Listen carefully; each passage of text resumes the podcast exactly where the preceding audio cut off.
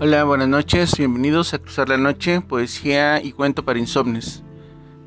En esta ocasión vamos a leerles un poema que, que hace al principio de nuestra creación del blog fue uno de los más leídos y pues este es justo y necesario pues que lo escuchen.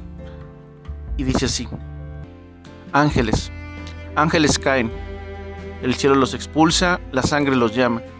Ángeles caídos, los más bellos, los más inocentes, los más lujuriosos, los más perversos. Ángeles expulsados del firmamento. Seductores por naturaleza, envidiados por los mortales. Cuerpos celestes que nos invitan a pecar. Ángeles que con su belleza nos desgarran, nos subliman, nos enloquecen, nos envenenan de deseo. Oscuros placeres nos aguardan en sus labios. Ángeles caen.